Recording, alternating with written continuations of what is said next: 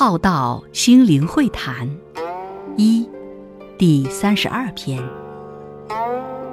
因果是伟大的教育家，但也要人有所觉受、领悟，才能受教。前世修来，今生受，所以修接受。但这是接受过去自己所种下之因，所以自作自受是必然的。既是必然，就心甘情愿来受。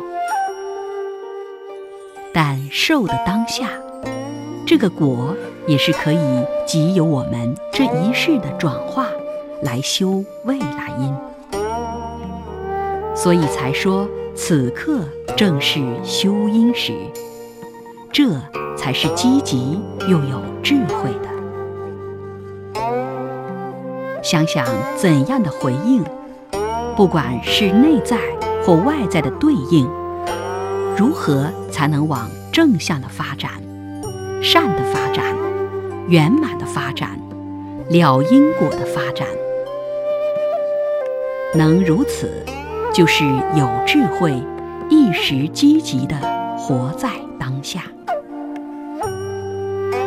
不要在智慧里夹杂傲慢，不要在宗教里夹杂迷信，不要在道中只看到教化，不要在慈悲中凸显慈悲的姿态，忘了慈悲的实质内涵。在一切的提起中，学会放下；在念头纷飞的脑中，让心休一下；让复杂的红尘事堆中简化一下。一块石头，一个撞击，让水显出声音来，说出话来；一根骨头，一份食物。让一群狗现出各自生命状态来，一份家产；让一家人等现出各自生命格局、各自业报。冰雪的形状，让风的动向现形；人的言行、态度、作为，让人心意识现形。人所受的一切。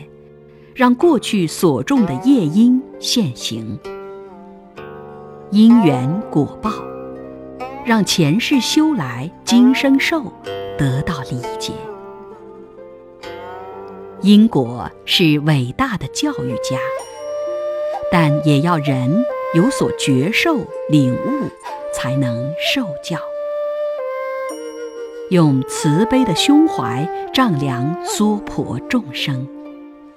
你的包容空间会宽广无比，用因果的法则丈量一切发生，你的起心言行会更为重举；